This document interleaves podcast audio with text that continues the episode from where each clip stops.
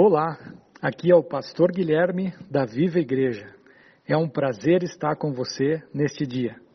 E hoje eu gostaria de falar sobre o direcionamento de Deus.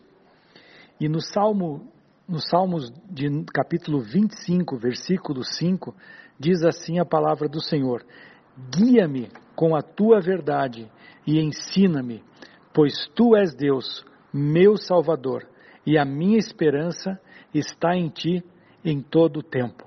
Glória a Deus por esta palavra.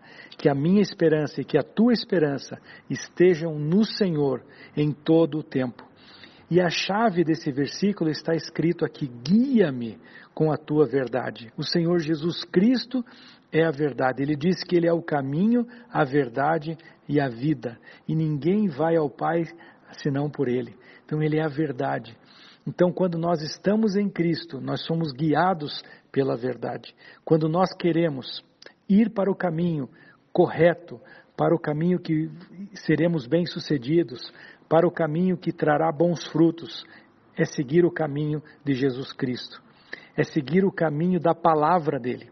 É pedir para que o Espírito Santo dele nos direcione para toda boa obra, para que nos direcione no nosso trabalho, direcione na nossa família, direcione em todas as circunstâncias da nossa vida.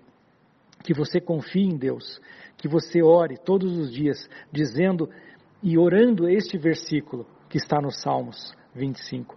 Guia-me com toda a tua verdade, ensina-me, pois tu és Deus, tu és o meu Salvador, tu és a minha esperança. Então, todas as nossas decisões, todos os nossos caminhos têm esperança, porque é o Senhor que nos traz essa esperança. É o Senhor que nos alegra, é o Senhor que nos anima. E nele nós podemos confiar.